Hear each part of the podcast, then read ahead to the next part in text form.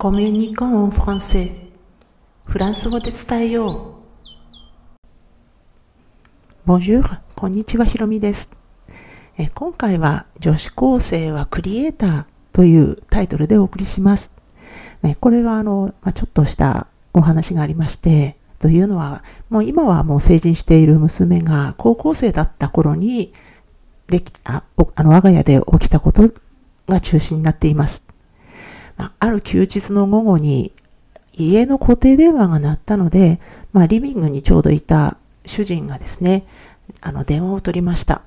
まあ、あの私の主人はフランス人ですので、まあ、その後、大きな声で、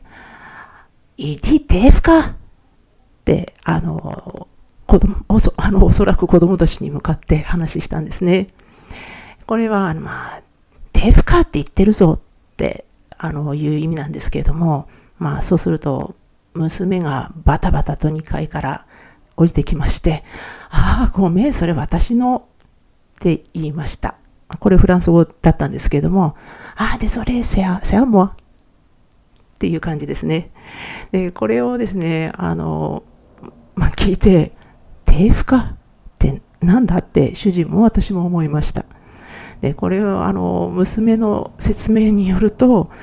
まあ、友達が間違って、当時、あの、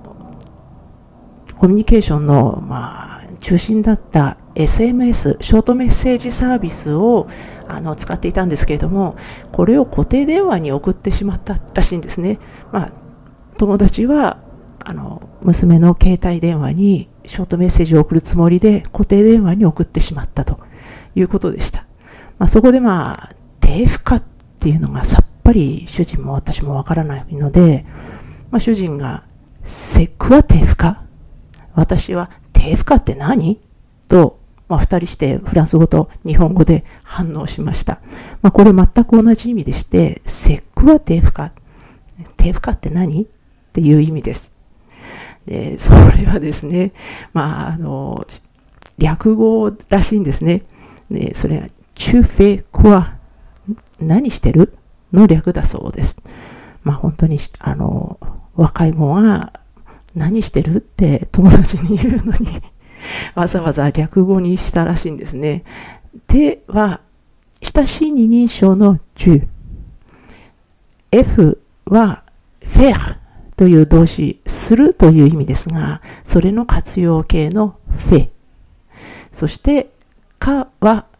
えー、何という意味のくの強調形のくわ。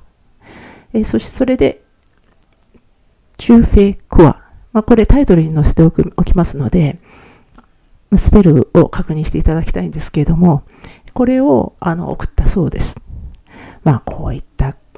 頭文字を取った略語って、まあ、あの、よくあるんですけれども、もう最後のクワというのが、あの、最初、キュなんですよね。ですけれども、発音がクなので、わざわざもうキュにはしないで、あの、省略するときに9にはならないで、まあ、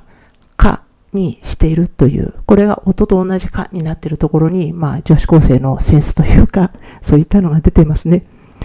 まあ、フランス語に限らず、もう世界中どんどんどん言語でも、もちろん日本語でも、女子高生がその新語や略語を生み出すクリエイターになることが多いそうです。まあ、それがこの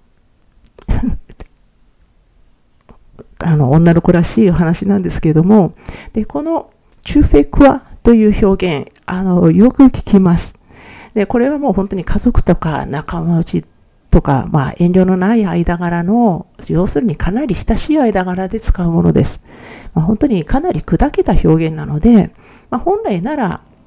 親しい間、まあ、親しい間柄でそれほど砕けないような場合、qu'est-ce que tu fais になります。qu'est-ce que tu fais です。えそれ以外ですとか、まあ、あの、目上の人であったり、あとそれからまあビジネスの間、あの、ビジネス関係だったりすると、qu'est-ce que vous faites? qu'est-ce que vous faites? になります。えー、そそれは何ですかの qu'est-ce que c'est ではなく、qu'est-ce que くまでは一緒です。そそれに、ブフェット、もしくはチューフェになります。まあもう本当にこういう、まあこういうふうに言うのがあの無難だと思います。